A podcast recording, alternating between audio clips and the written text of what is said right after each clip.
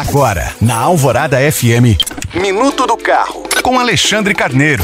Oferecimento: quem quer Hyundai, quer Autoville, em Belo Horizonte Contagem. O crescimento da quantidade de veículos elétricos em circulação no mundo deve causar uma redução na demanda do petróleo já a partir de 2025. É o que revela uma projeção sobre commodities divulgada recentemente pelo Banco City. De acordo com o estudo, a demanda por petróleo seguirá crescendo em 2024, mas em ritmo mais lento, na ordem de 1,3 milhão de barris por dia, enquanto o índice registrado em 2023 foi de 1,9 milhão de barris por dia.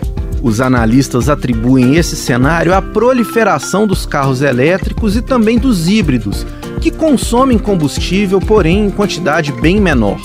A projeção da instituição financeira é que a frota mundial de veículos desses dois gêneros deve totalizar cerca de 30 milhões de unidades até 2025, impulsionada principalmente pelos países da Europa e da Ásia. Lembrando que você pode baixar esse e outros podcasts pelo site alvoradafm.com.br. Eu sou Alexandre Carneiro para a Rádio Alvorada.